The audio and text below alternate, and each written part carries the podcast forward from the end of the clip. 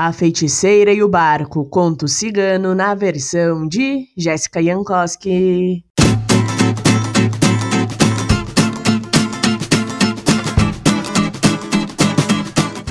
Certa vez, uma jovem cigana, muito curiosa, observando as pessoas comerem ovos, perguntou o motivo das cascas serem sempre quebradas. Que sempre que as pessoas comem ovos, elas quebram a casca? Então alguém respondeu: Quebramos a casca, pois temos medo de que as feiticeiras façam um barco com ela.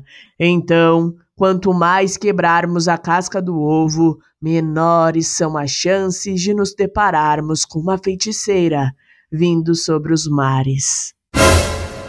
Isso não faz sentido nenhum para mim, respondeu a jovem. Não entendo por que feiticeiras não podem ter os seus próprios barcos. Ah, deixe elas! E ao dizer isto, pegou uma casca, praticamente inteira de ovo, e atirou para bem longe, dizendo: Tome aqui um barco para você, feiticeira!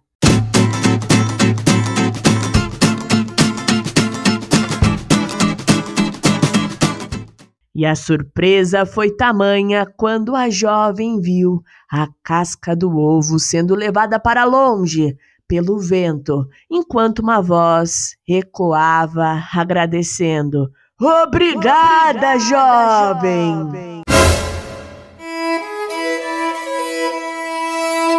Algum tempo depois disso, a jovem foi passear em um arquipélago e algo muito assustador aconteceu. Do horizonte da água que cercava o arquipélago, uma enorme onda, talvez um tsunami, não sei, começou a deslizar em direção à ilha em que a jovem se encontrava e a maré se encheu. A água subiu, subiu, subiu e subiu, de modo que só a palmeira mais alta da ilha não ficou totalmente submersa.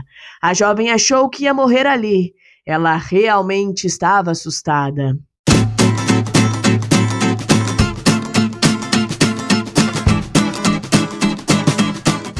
Mas num instante, um barquinho branco, sendo remado por uma mulher com olhos de feiticeira, apareceu para resgatá-la.